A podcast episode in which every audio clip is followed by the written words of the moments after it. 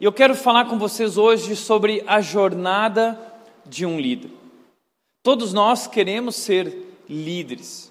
Interessante que o mundo fala muito sobre esse assunto, existem até revistas como a Você S.A. que fala bastante sobre esse assunto. E uma das capas da revista Você S.A. nos sua seguinte reportagem: Seja um líder influente. Seja um líder influente. Esse foi um dos temas do Summit. Nós falamos sobre isso.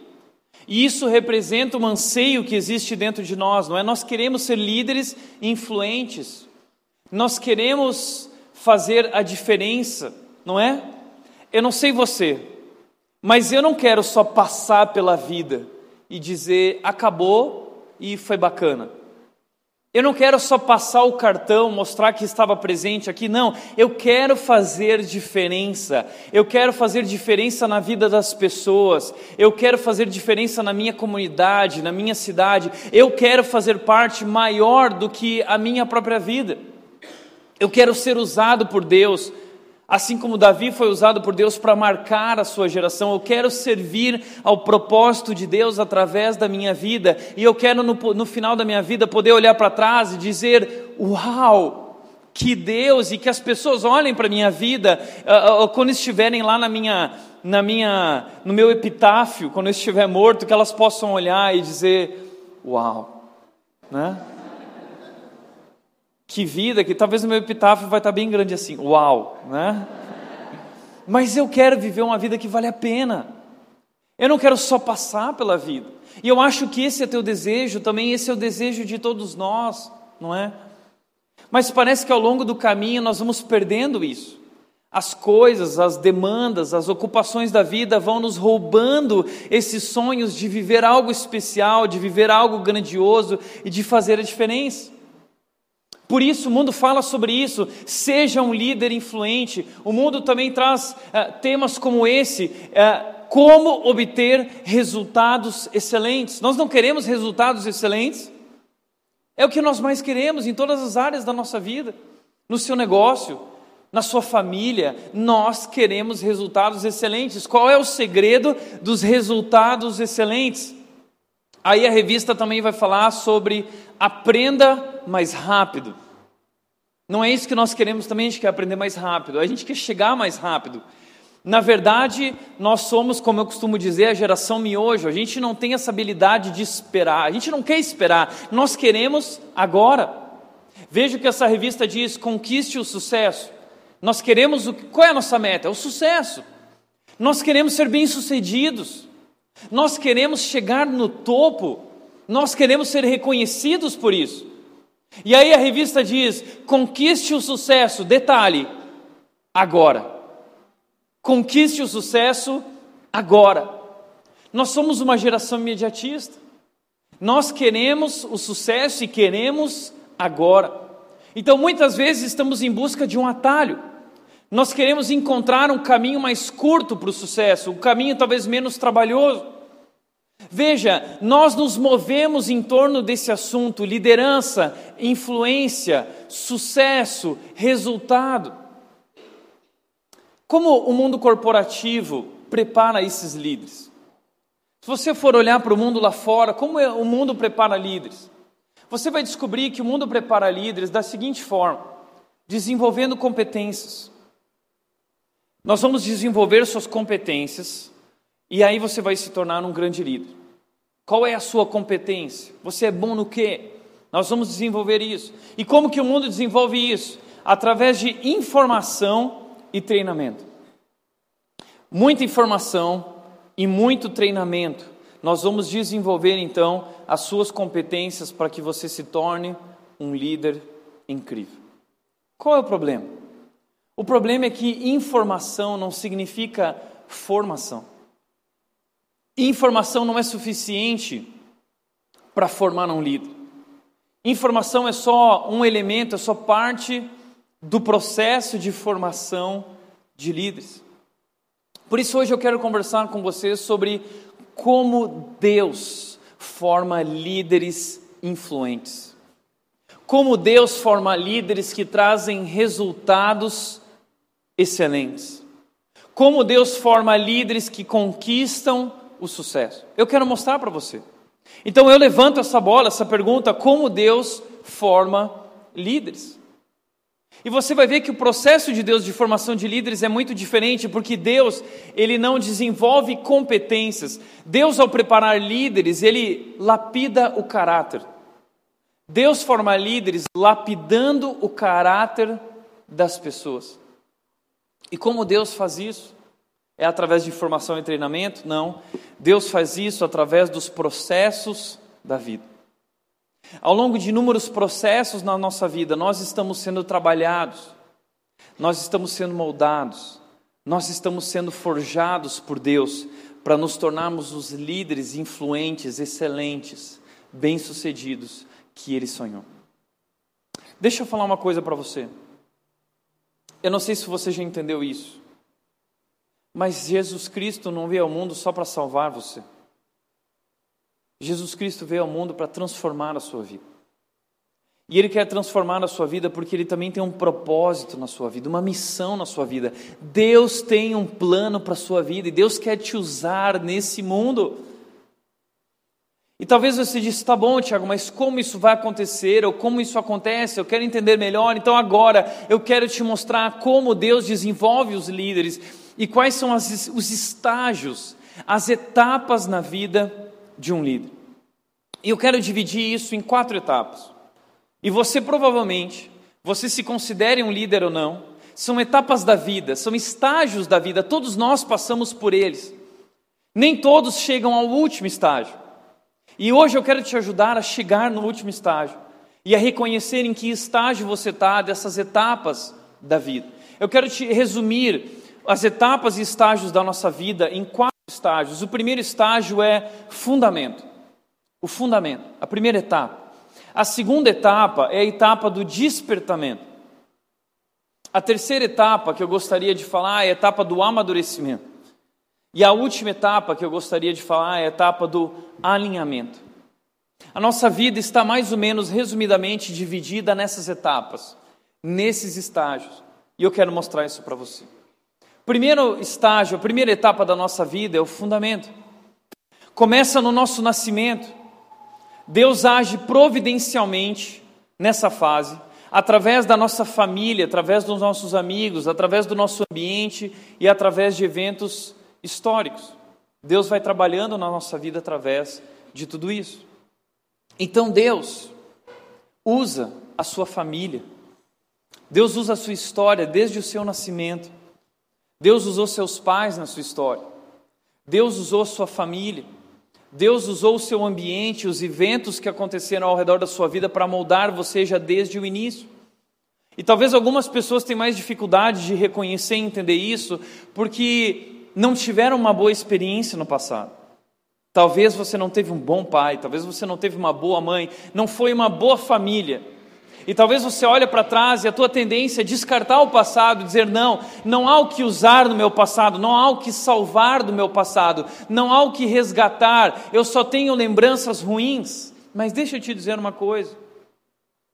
Deus age por meio de todas as experiências da nossa vida.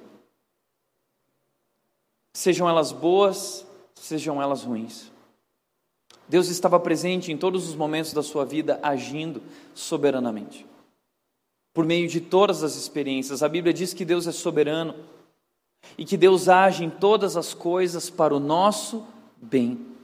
Então, na sua soberania, na sua providência, Deus tem esse poder de fazer com que, mesmo os momentos ruins da sua vida, as experiências amargas da sua vida, Deus usa todas essas coisas para que você se torne a pessoa que você é. Então, aquela pessoa que você é hoje foi moldada muito pelo seu fundamento, pela sua história de vida.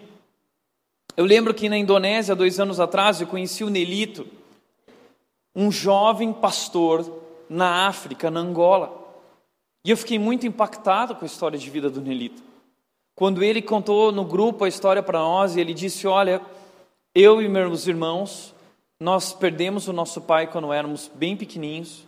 Minha mãe casou com uma outra mulher, com outro homem, e esse homem levou minha mãe para uma tribo, e essa tribo não aceitou a minha mãe, e eles assassinaram a minha mãe. Meu padrasto assassinou a minha mãe. Nós ficamos órfãos. Nós fomos acolhidos em bases militares. Crescemos nessas bases militares no meio da guerra civil. Mas foi ali que eu conheci Jesus. E eu fui crescendo. E eu me tornei um pastor. E assim como meu coração foi ferido ao longo da minha história, hoje a missão da minha igreja é sarar as feridas do povo africano. Uau! Deus age soberanamente, mesmo diante de situações tão tristes e trágicas. Eu imagino que talvez você tenha uma história difícil, talvez você tenha, tenha muitas histórias para contar, mas deixa eu te falar, não rejeite tudo isso, de alguma forma, Deus quer usar isso na sua vida, isso, isso trouxe quem você é, isso traz à tona a sua identidade, Deus quer usar você para abençoar e ajudar pessoas que também viveram isso. Então Deus age através dessa fase chamada fundamento. Mas a segunda fase na nossa vida, e eu gostaria de gastar mais tempo agora nas três fases seguintes, a segunda fase é a fase do despertamento. O que, que é essa fase do despertamento? A fase do despertamento é um dia em que você descobre que existe um Deus e que esse Deus ama você e que esse Deus tem um plano para a sua vida.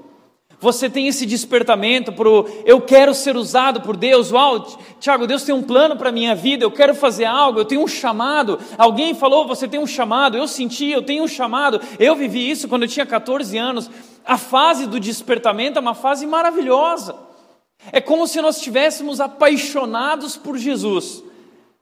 É aquele bom por Jesus. E você quer sair trabalhando, você quer sair fazendo, você quer servir, você quer fazer diferença no mundo, e você quer ser missionário, e você quer ser pastor, e você quer ser qualquer coisa, mas você quer servir a Deus, custe o que custar. Ainda que não haja dinheiro, ainda que não haja nada, você é movido por sonhos, você é movido por uma grande visão. Eu quero ser um líder influente. Essa fase do despertamento na nossa vida, ela é marcada por inconsciência. Por que inconsciência? Porque nesse momento tudo que nós temos é uma grande paixão. Tudo que nós temos são muitos sonhos, uma grande visão, mas nós não somos conscientes de qual é a nossa missão exata, qual é o nosso propósito exato. Ah, ah, nós damos tiro para todo lado. Uma outra característica dessa fase é dispersão, porque a gente não tem um foco definido. A gente sai fazendo um monte de coisa. É muita força, é muita paixão, mas pouco foco. Não temos consciência ainda exatamente de quem nós somos. A gente tem essa identidade ainda meio é, indefinida, nebulosa. Eu lembro que no começo da minha vida eu imitava muitos pastores. Eu não sabia quem eu era. E eu queria ser outros pastores. Eu queria ser o Ed René, eu queria ser o Ricardo Agreste, eu queria ser o Andy Stanley, eu queria ser, sei lá, eu queria ser uma porção de pastores. A gente é inconsciente de quem nós realmente somos, nossa identidade, quem fomos chamados para ser e o que fomos chamados para fazer. Não temos foco, nós saímos fazendo um monte de coisa e, além disso, nós somos ansiosos. Nessa fase da vida, nós somos tremendamente ansiosos. Ansiosos. Eu lembro que eu vivi isso quando eu tinha 14 anos, para você entender. E eu fiquei tão Talvez você não saiba disso, mas depois do meu chamado aos 14 anos, foi um despertamento tão grande que quando meus pais chegaram em casa e eu contei para eles, eles quase caíram no chão. Pai e mãe, eu, vou, eu recebi um chamado, eu vou servir a Deus. Tiago, do que você está falando? Não, mãe, eu vou ser um missionário na África, na Etiópia. É, esse foi meu primeiro desejo, você sabia disso? Quando eu recebi o meu chamado, imediatamente a primeira, minha primeira visão foi: eu vou servir a Deus na Etiópia. É? Minha mãe entrou em desespero. Oh, meu Deus. E eu fui conversar com a minha igreja e tudo mais.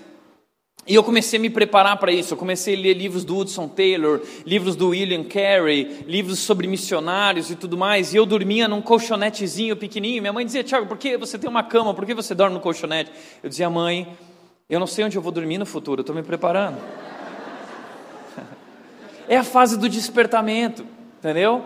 Ah, aí sabe o que, que eu fiz? Eu, eu começava a passar na rua da igreja e tinha um grupo de bêbados lá, e moribundos e, e, pessoas ali largadas na rua, e eu comecei a ajudar aquelas pessoas, eu gastava tempo com elas, eu falava de Jesus, e eu comecei a esvaziar meu armário, eu ia na, na minha, no meu local de tênis e sapatos, e eu começava a pegar tênis e sapatos, e eu dava tudo, eu dava tudo para eles. Aí eu chegava e, e, eu levava comida de casa, eu roubava comida de casa, roubava as frutas, roubava comida, e eu levava para eles, e quando eu chegava era aquela festa, entre os vezes, ei, chegou o Tiagão, não sei o quê. Eu lembro que eu ia para a igreja, que era no caminho desse, desse pessoal, e eu ia tocar piano, e os bêbados sentavam nessas escadarias da igreja, eles ficavam tudo bebendo, e ouvindo eu tocando piano, e eles ficavam chorando. Então eu queria ajudar os pobres, eu queria servir na África. Aí depois eu descobri um negócio, uma vez eu fui numa igreja, e eu vi uma pessoa que ela estava fazendo libras, estava assim, ó. Eu, nossa, que legal esse negócio de Libras, eu também quero fazer Libras. Eu cheguei em casa, falei para todo mundo, agora eu vou fazer o curso de Libras. Comecei a estudar Libras lá na internet, entendeu? Eu queria, eu queria falar em Libras, tá? Além de tudo isso, eu tinha o meu projeto com meus amigos, que eram surfistas, skatistas, e eu levava eles para a igreja, e eu tinha um projeto. Aí então eu comecei a querer ser pastor. Fui mudando de missionário para pastor, eu vou para o seminário. Aí nisso, eu lembro que um dia eu estava chegando aos meus 17 anos, minha avó quis me dar um presente, e eu estava indo para o seminário, e eu falei, vó, eu quero uma bermuda de surf. E aí nós fomos até a loja de surf, e quando nós chegamos na loja, eu fiquei todo envergonhado. Imagina um menino de 17 anos entrando na loja com a sua avó, né? E aí os caras da loja, era loja de surf, os caras são todos assim, e aí, brother, e aí, parça, não sei o que, pá, chegou, e eu todo constrangido, entrando com a minha avó, morrendo de vergonha, sempre muito tímido, especialmente naquela fase, muito tímido, e eu entrando, ah, não sei o que tal, fui lá, escolhi minha bermuda rapidinho, saí correndo para dentro do, do provador, quando eu estava dentro do provador, eu ouço aquele cara falar com a minha avó, e aí, a senhora, tal, e aí a minha avó, não, eu, estou aqui só por causa do meu neto. Eu fiquei ouvindo. Aí minha avó virou e falou assim, sabe por quê? Porque o meu neto ele vai ser pastor de surdos e mudos surfistas na África do Sul. No momento que minha avó falou isso, eu só pensei assim: meu Deus. Sem mentira, eu lembro que naquele momento eu olhei e tinha, uma, tinha aquele local da ventilação. Eu pensei, eu vou sair por ali. Na hora que eu saí daquele provador, eu olhei, estava toda a loja olhando para mim assim, ó. Tipo um ET. Mas isso representa um pouco da minha fase do despertamento. Você está entendendo? Na fase do despertamento, nós queremos fazer tudo, nós achamos que somos bons em tudo, a gente se apaixona por todas as causas do mundo, a gente quer abraçar o mundo inteiro, a gente quer fazer tudo e fazer diferença e a gente acaba não fazendo nada. Por isso eu quero te mostrar na Bíblia um homem que viveu isso, essas fases. Eu quero te mostrar essa fase do despertamento na vida dele, ok? Eu quero apresentar Pedro para você, Simão Pedro, discípulo de Jesus, lá em Mateus capítulo 4, versículos 18 a 20. É a fase do despertamento de Pedro, presta atenção. Diz que Jesus estava andando à beira do mar da Galileia, quando ele viu dois irmãos, Simão, chamado Pedro, e seu irmão André. Eles estavam lançando redes ao mar, pois eram pescadores. Ele, essa era a profissão deles, eles eram pescadores. E disse Jesus: Sigam-me, e eu os farei pescadores de homens. Eu imagino que eles não entenderam nada. Né? No mesmo instante, eles deixaram as suas redes e o seguiram. O que está acontecendo aqui? Dois homens trabalhando, eles têm a sua profissão, ah, e de repente chega um homem e diz: Sigam-me. E eu vou fazer vocês pescadores de homens, e diz que no mesmo instante eles deixaram tudo e eles o seguiram. O que significa esse siga-me de Jesus? Você precisa entender um pouco da cultura judaica. Na cultura judaica, as crianças eram formadas pelos seus pais, eles não tinham uma escola. Crianças eram aprendiam tudo sobre Deus e sobre a vida em casa. E essas crianças, a primeira coisa que elas aprendiam na sua vida era o Pentateuco, que os judeus chamam de Torá. Então toda criança judaica tinha que decorar e memorizar a Torá, os cinco primeiros livros da Bíblia: Gênesis, Êxodo, Levíticos, Números, Deuteronômio. Eles tinham que decorar esses livros, tá bom? A Torá. Então a criança, quando chegava nos 10 anos, mais ou menos, ela passava por um teste. E a cultura judaica tinha mestres e rabis, que eram os bambambãs. Veja, a cultura judaica era uma teocracia. Então, os líderes religiosos eram os governadores, eram os líderes da nação judaica. E essas crianças, então, com os 10 anos, elas iam fazer um teste. E as crianças mais espertas, as crianças que realmente tinham entendido e decorado e memorizado a Tará, as crianças mais especiais, eram escolhidas para serem talmidins. E dos 10 aos 12 anos, eles tinham que decorar o restante do Antigo Testamento. As crianças que conseguiam fazer isso eram escolhidas com 12 anos, com cerca de 12 anos. Lembra aquela vez que Jesus foi até o templo e os homens começaram a questionar ele? Era isso. E todos ficaram abismados com a sabedoria de Jesus. Então, por isso, Jesus foi chamado de rabi, de mestre, porque eles olhavam para Jesus como um desses líderes religiosos. Jesus era muito inteligente, existiam muitos líderes e rabis, mas as crianças eram escolhidas quando tinham 12 ou 13 anos. Pedro e André, o seu irmão, eles não foram escolhidos. Eles não eram entre as crianças mais espertas, eles não estavam entre os mais dotados, eles não foram escolhidos. Eles eram galileus. E galileus na cultura judaica eram pessoas muito simples, pessoas menos dotadas. Então, Simão, Pedro e André são caras comuns. E um dia Jesus está andando na Galileia e ele olha para esses homens comuns, para esses pescadores, que agora são homens grandes, são adultos. E Jesus era visto já famoso, já tinha fama, curando, realizando milagres. Jesus vira para eles e fala assim: me sigam. E quando Jesus está falando me sigam, Jesus está chamando eles para serem os seus talmidinhos, para serem os seus discípulos, para serem os seus seguidores. E no mesmo instante eles ficam tão abismados com aquele convite que eles dizem sim. Sim, diz a Bíblia que no mesmo instante eles seguiram Jesus, eles deixaram as suas redes e o seguiram. Como talmidins, como discípulos. Uau, eu achei que eu nunca mais teria uma oportunidade. Eu fui escolhido. É tipo a fantástica fábrica do chocolate. Eu achei lá o cartãozinho dourado de ouro. Agora eu sou especial. Agora eu vou seguir Jesus. Pedro e André provavelmente não têm a menor ideia do que significa isso. Pedro simplesmente aceitou o convite sem imaginar tudo o que vai acontecer. Mas é a fase do despertamento. A gente quer largar tudo, não é? Quanta gente que participou do summit que no final eu via com aquela cara e eu já cheguei assim: não peça demissão na segunda-feira. Não peça demissão na segunda-feira. Calma, calma. Porque na fase do despertamento é muita paixão, é muita força, é muita visão, é muito sonho. Nós queremos fazer, mas calma. Existe um processo. Pedro ainda não entende isso. E por isso ele é tão disperso. Veja algumas características dessa fase. Primeira característica: esse tempo é caracterizado pelo intenso desejo de realizar, mas de forma dispersa e imatura. Segundo lugar, a pessoa demonstra grande confiança em si mesmo, em suas habilidades pessoais. A pessoa nessa fase, ela se acha. Ela acha que ela é boa em tudo. Ela acha que ela é incrível. Eu lembro que quando eu tinha 14 anos eu achava isso.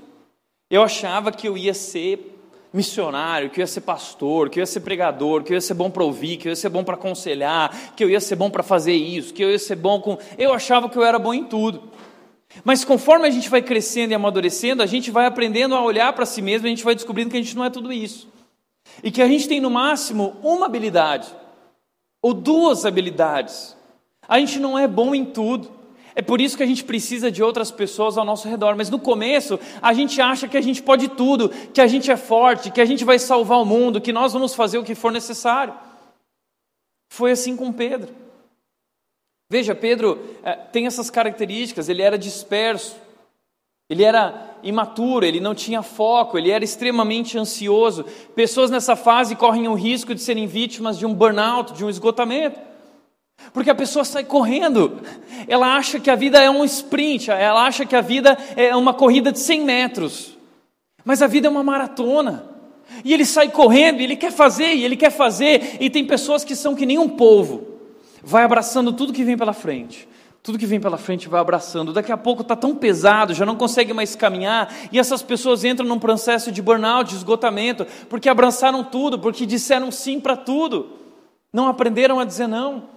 São pessoas que não têm um foco. Veja Pedro. Pedro é um cara assim. Pedro é esse cara ansioso que acha que pode tudo. Quando Jesus diz o seguinte: Olha, eu vou morrer. Pedro diz assim: Não vai não, porque eu vou pular na frente, eu vou dar minha vida no teu lugar. Eu, eu te defendo, Jesus. Ele Eu defendo. Aí, quando eles estão no barco, Jesus está lá. Pedro fala assim: Jesus, eu posso ir até aí? Vem, Pedro. Aí Jesus vai, eh, Pedro vai ansioso. No meio do caminho, ele desiste, é inconstante. Ele começa a afundar porque ele para de olhar para Jesus, ele fica com medo. Quando Malcolm, o soldado romano, vem pegar Jesus para a crucificação, Pedro toma a frente.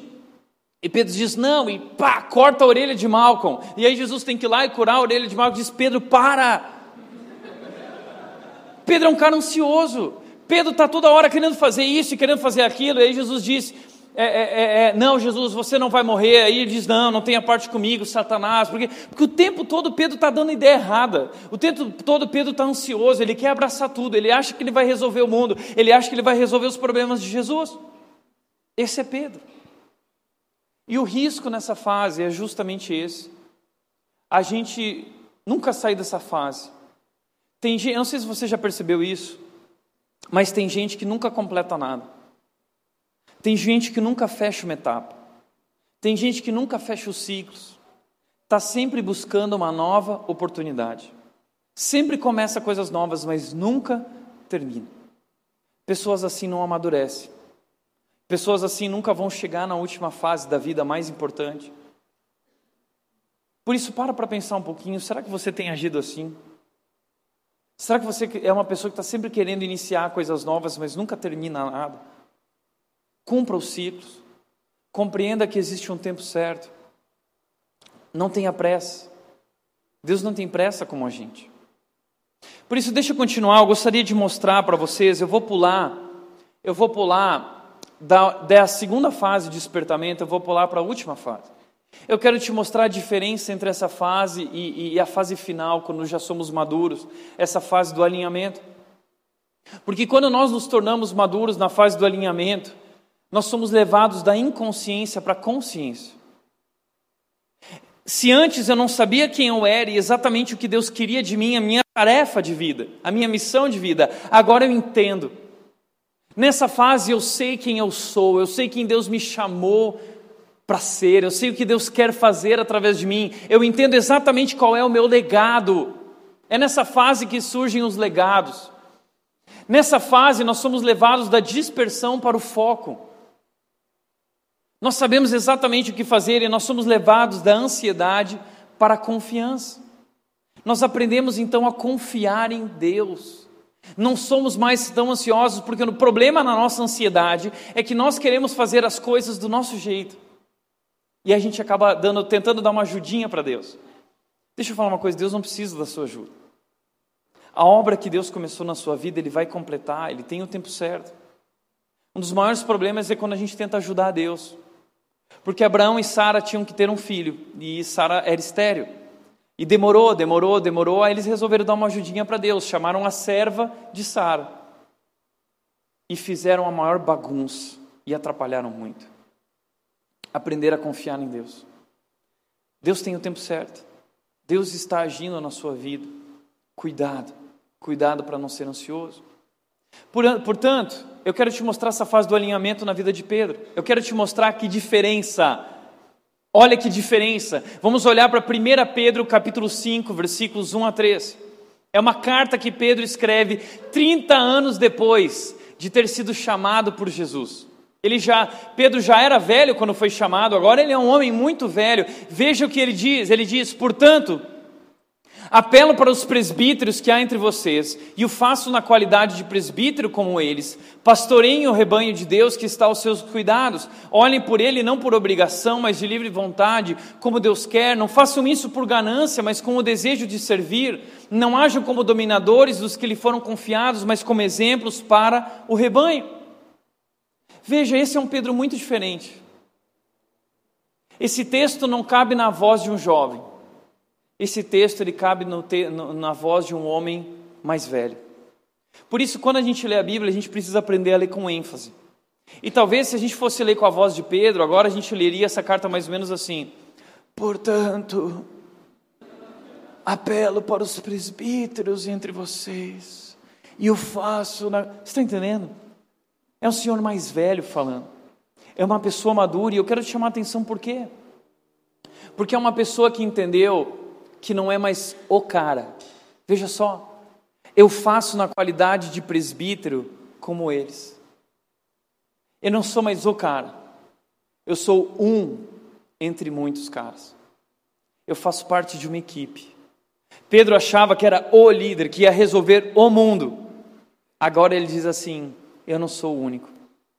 Eu estou falando algo como um líder, mas eu estou falando porque existem muitos líderes como eu. É um Pedro humilde. É um Pedro trabalhado. Chegou a hora que ele quer ser o cara, agora ele quer repartir, ele quer fazer parte de algo, ele quer dividir suas tarefas com outras pessoas, ele entende que existem mais pessoas que fazem parte dessa história, dessa missão. E ele diz: Pastoreiem o rebanho de Deus que está ao cuidado de vocês, olhem por ele não por obrigação, mas de livre vontade, como Deus quer. Não façam isso por ganância.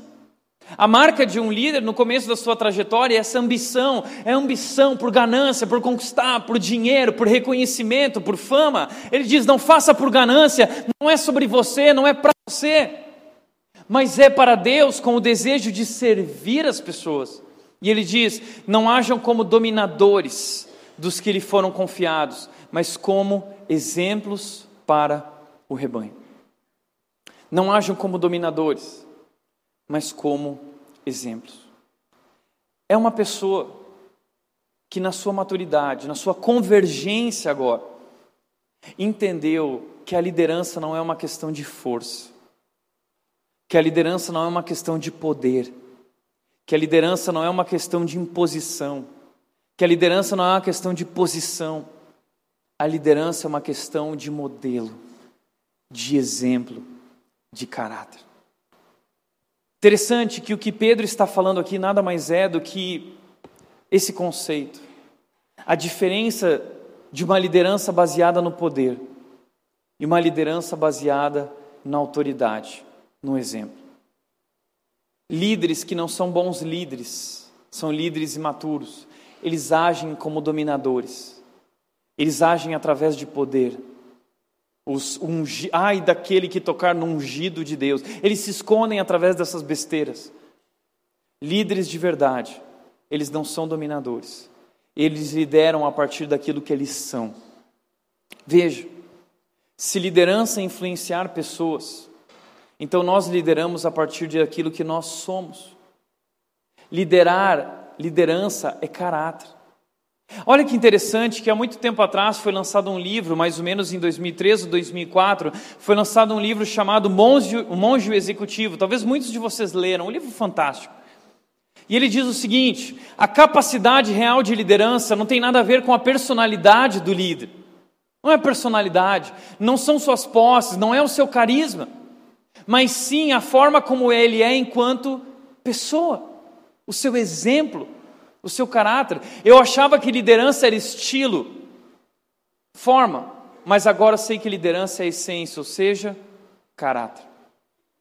Caráter. Esse livro se tornou muito famoso. Eu não sei se você tem ideia, mas esse livro permaneceu na Veja entre os dez mais vendidos durante 500, mais de 500 semanas. Sabe o que significa isso? O que isso representa? Esse livro ficou na Veja durante 10 anos entre os mais vendidos. 10 anos como o livro mais vendido do Brasil. Por quê? Porque as pessoas estavam descobrindo agora uma novidade.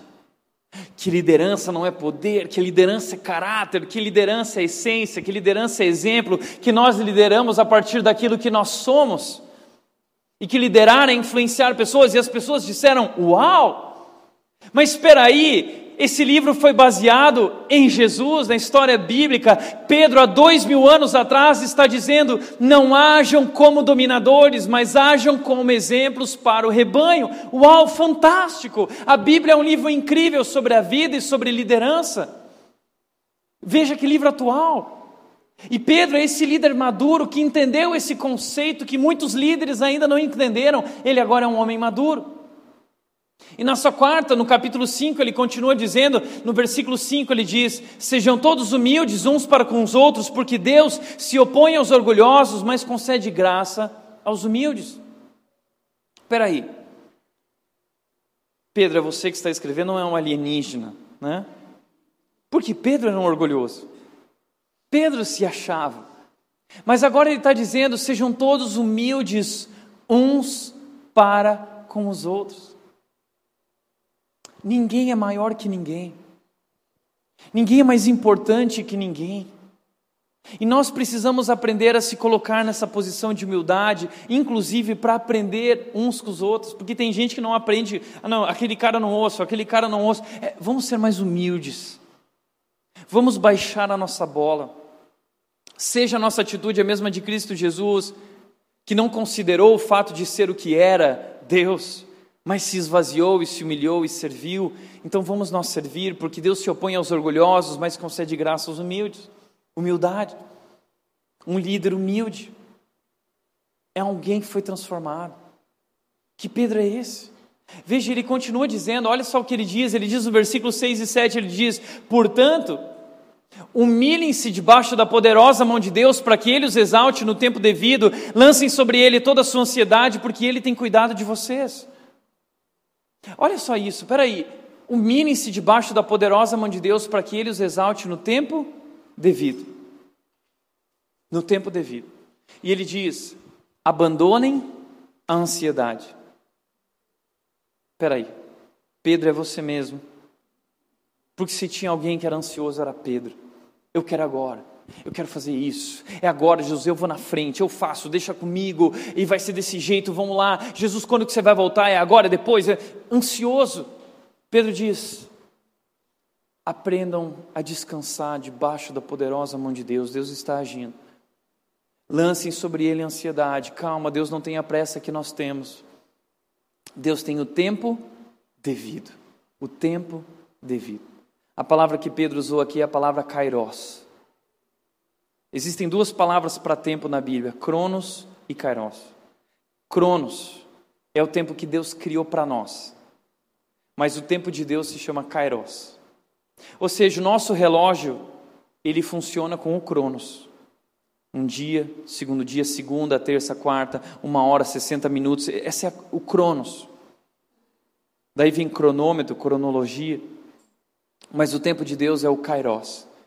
O tempo de Deus é o tempo devido, é o tempo certo, o tempo perfeito. E, e, e muitas vezes nós olhamos para o nosso relógio e a gente fala assim: puxa, Deus está atrasado. Mas é que o relógio de Deus conta diferente lá no céu. Ele funciona com um kairos. E Deus olha: não, não está errado. Eu tenho o tempo perfeito, eu tenho o tempo certo. E Pedro entendeu isso: Deus tem o tempo certo, Deus tem o tempo perfeito. Então talvez você também precise entender isso. E essa é a fase do alinhamento. É quando nós entendemos que se Deus é poderoso e soberano e Ele está agindo sempre no tempo certo, Deus não se atrasa, Deus não tem a mesma pressa que nós temos.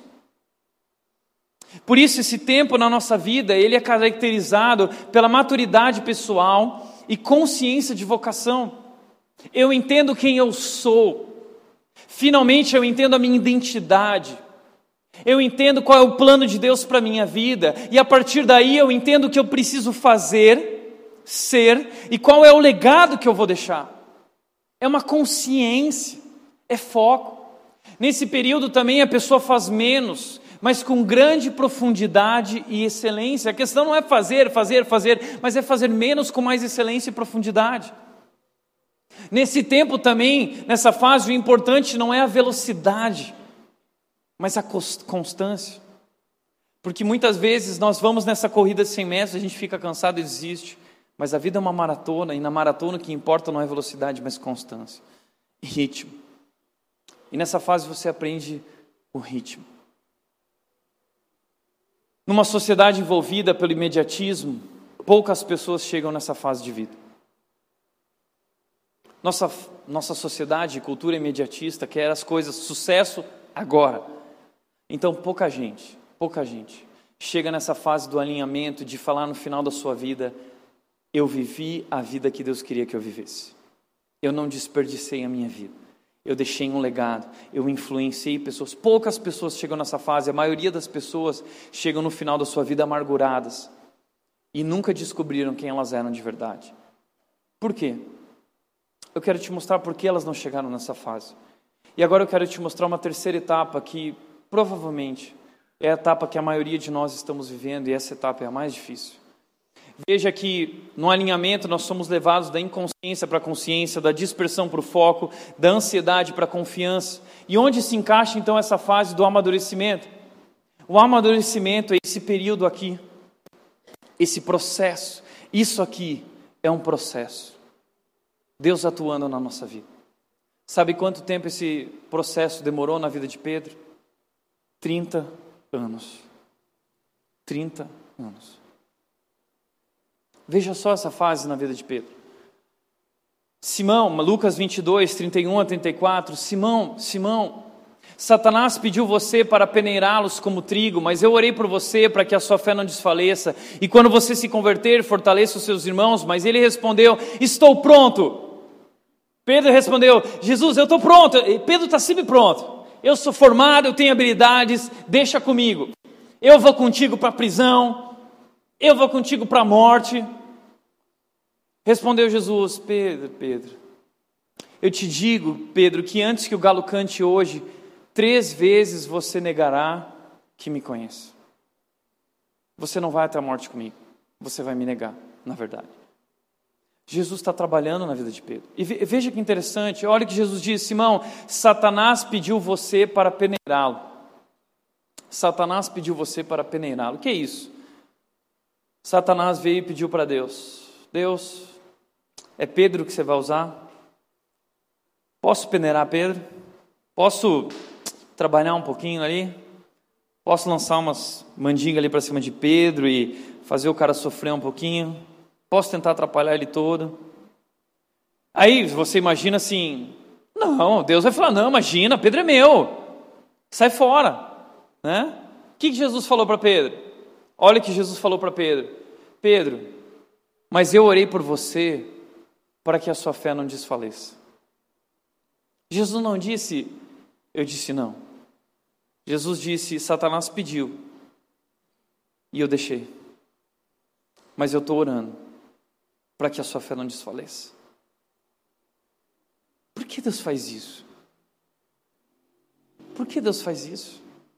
Porque Ele fez isso com Jó. Satanás foi lá, viu Jó, um homem íntegro, abençoado, e disse: Deus, ele só, ele só te serve, só te ama porque ele é abençoado. Deixa eu mexer na vida dele e prová-lo. E Deus deixou. Mas veja, John Stott diz isso, se eu não me engano, que que o diabo é um Rottweiler acorrentado na mão de Deus. Ele usa o diabo, ele permite muitas vezes para criar situações e circunstâncias e provações e desertos, através do qual Deus vai trabalhar na nossa vida. E a expectativa de Deus com isso. Veja, Jesus está dizendo: Mas eu estou orando por você. Eu estou orando por você. Eu estou com você, Pedro, para que você não desfaleça, para que você não desista, mas o que vem pela frente, Pedro, é fogo. Porque líderes são preparados no fogo. Líderes são preparados no deserto. E aí então Jesus diz para ele o seguinte: e quando você se converter, para que quando você se converter, você fortaleça os seus irmãos. Sabe o que Jesus está dizendo? Pedro, você precisa fazer isso para que você saia dessa fase de despertamento e você amadureça e você se encontre, para que você descubra quem você realmente é, a sua verdadeira identidade, o plano que eu tenho para a sua vida. Sabe por quê? Porque Jesus quer usar Pedro como líder.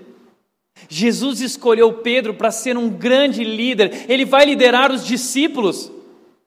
Pedro é o líder. Jesus disse sobre essa pedra: Pedro, eu construirei a igreja. Pedro seria um grande líder e Deus prepara grandes líderes através do deserto, através do fogo, através de provações. Pedro, quando você encontrar a convergência, Pedro, quando você amadurecer, Pedro, quando você tiver consciência, entendimento, aí sim você vai se tornar o homem que eu te tornei para ser e você vai ser usado. Pedro, eu estou orando para você chegar nesse estágio.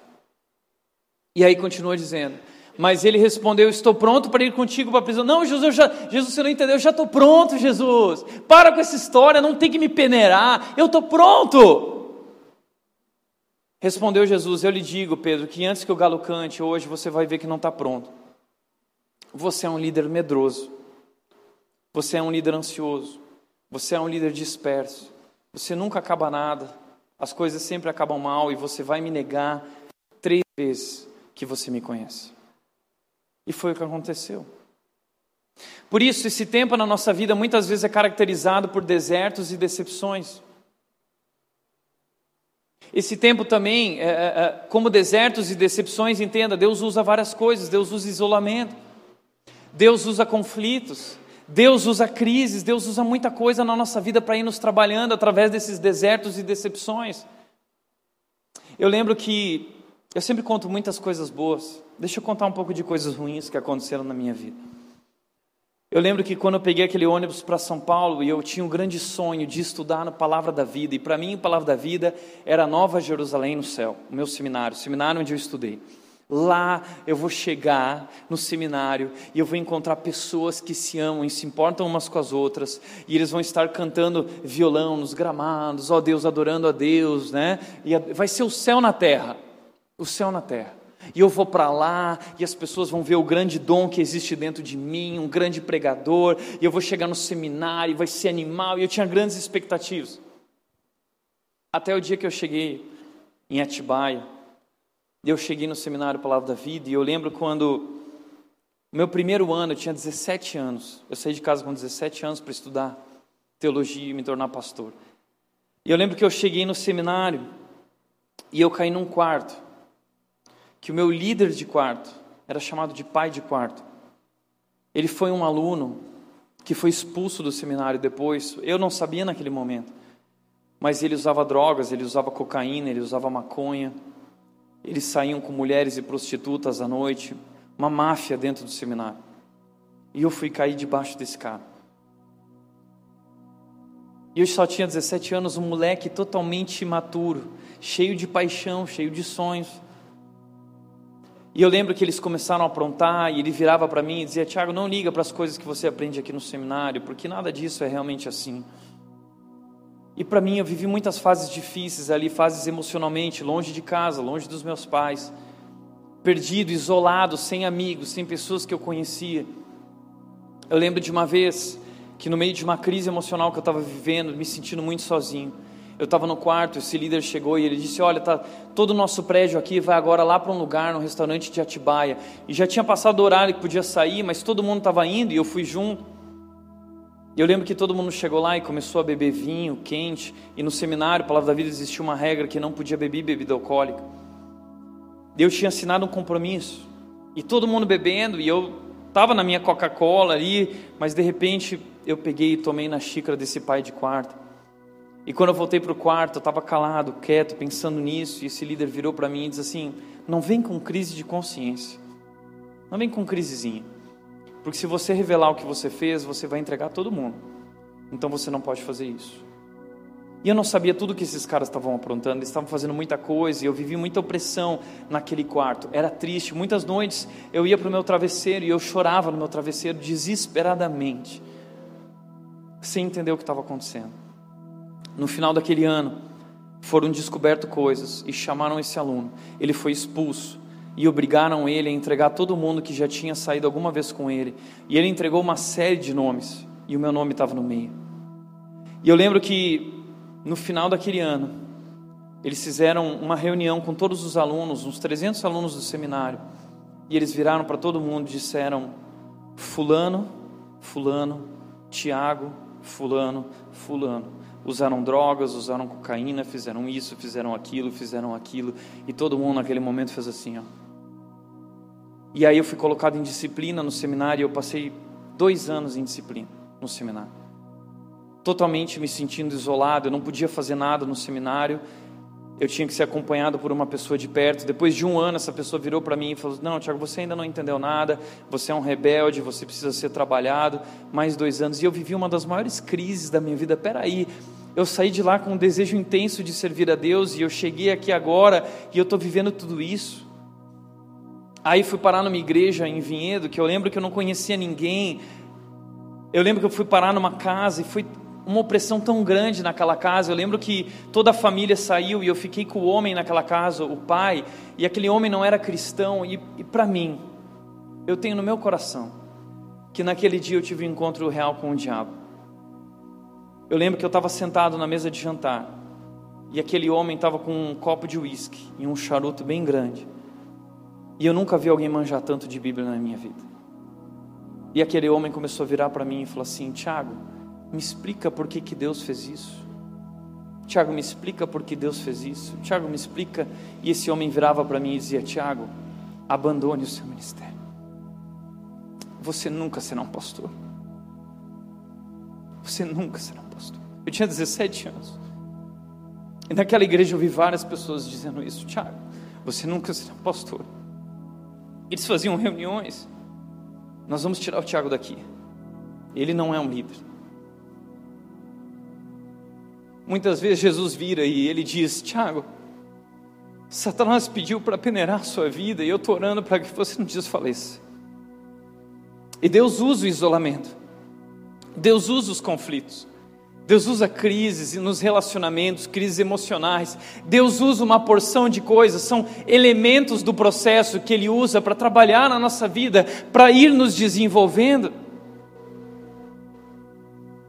Por isso que nós precisamos aprender nesse tempo é que ser transformado, descobrir o plano de Deus, ser usado por Deus demanda tempo, demanda sensibilidade, demanda submissão, demanda confiança. Nós temos que nos submeter e não ficar questionando, dizendo, mas Deus por quê? Mas Deus está acontecendo, Deus não está comigo, Deus não me ama, Deus te ama, mas Deus vai peneirar você como trigo para que você se torne o homem que ele sonhou que você fosse, para que você se torne a mulher que ele sonhou que você fosse, para que você seja uma mulher influente, para que você seja um homem influente, para que você seja o pai que ele sonhou que você fosse, para que você seja a mãe, o homem de negócios, o marido, a esposa que Deus sonhou que você fosse.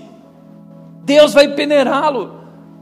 E você precisa descansar em Deus e aprender a esperar, porque Deus não tem pressa, Ele vai fazer isso ao longo dos anos, mas Ele disse: aquele que começou a boa obra vai completar, Ele vai completar, creia, e aprenda a esperar nele, porque na vida de Abraão, Abraão esperou 25 anos, Abraão esperou 25 anos, Noé esperou 100 anos, ele demorou 100 anos para construir a arca, mais ou menos. Sabe quanto tempo José esperou? 13 anos. Foi rejeitado pela família, abandonado, colocado na prisão. Moisés esperou 40 anos.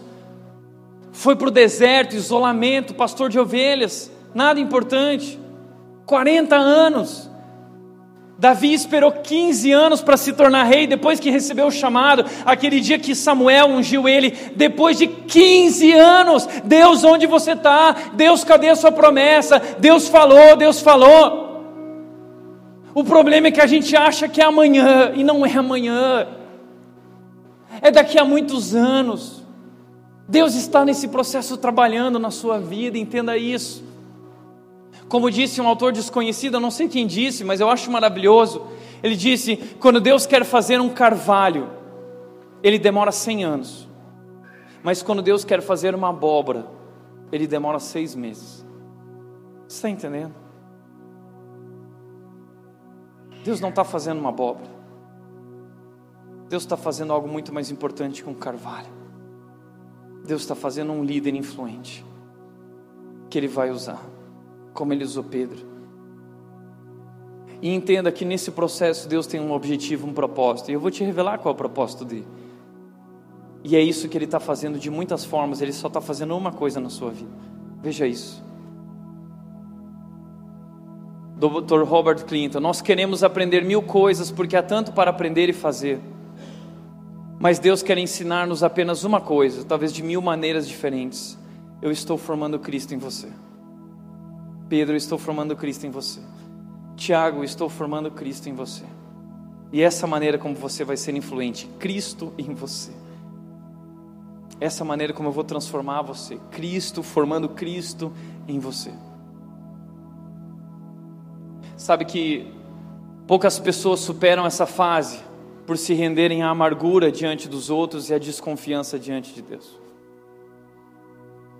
Eu lembro que nesse momento eu ligava para minha mãe e eu falava: Mãe, está muito difícil.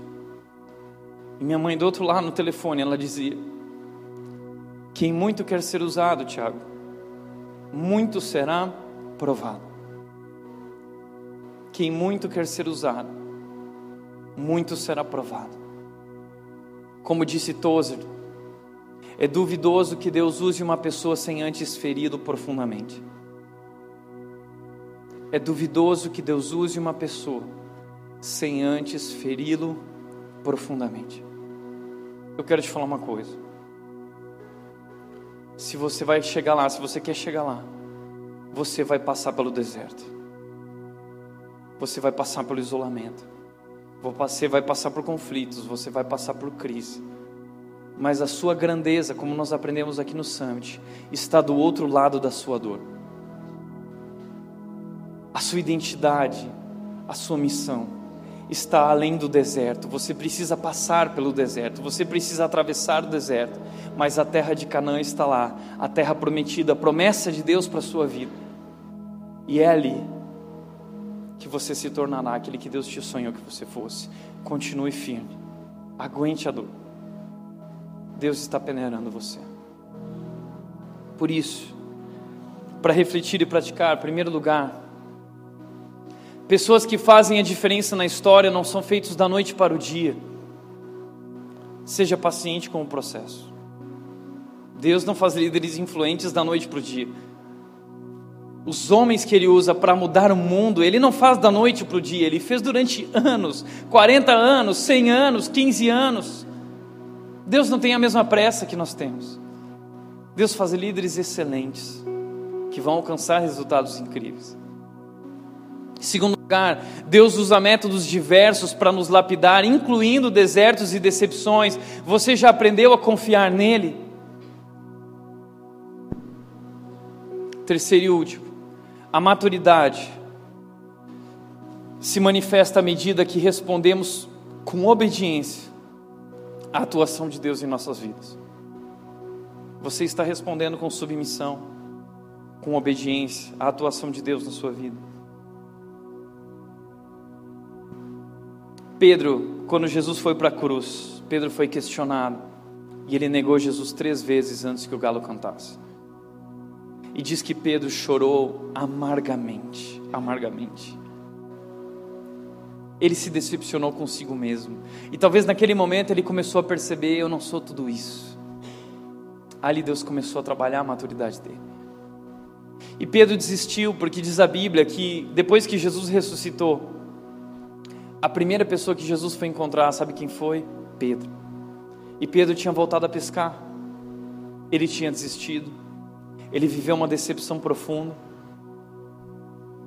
E ele se entregou a decepção e a amargura e a desconfiança. E ele foi trabalhar. E Jesus vai ao encontro dele. E aí Jesus diz a Bíblia, o título desse momento na Bíblia diz: Jesus restaura Pedro. Diz que Jesus chama Pedro, diz: Pedro, senta aqui. Pedro, tu me amas? Eu te amo, Senhor. Meu amor não é um amor, como eu disse, que eu amaria, que eu ia dar minha vida, é um amor imaturo ainda, mas eu te amo. Pedro, tu me amas? Sim, eu te amo, Senhor. Pedro, tu me amas? Eu te amo. Eu não sei se isso tem alguma coisa a ver com o fato de ele ter negado três vezes. Pode ser. Mas agora Pedro começa a ser restaurado por Jesus. E sabe por que Jesus faz isso? porque Jesus tem um plano para a vida de Pedro. Pedro vai ser um líder influente. E Jesus está falando assim: Pedro, não interessa o que aconteça, eu não vou desistir de você. Eu não sei o que aconteceu na sua vida, mas o que eu quero que saiba é que Jesus não vai desistir de você. E seja o que for, o amor de Deus e a sua misericórdia correrão atrás de você por todos os dias da sua vida. Deus ama você e Deus tem um plano incrível para a sua vida. Amém?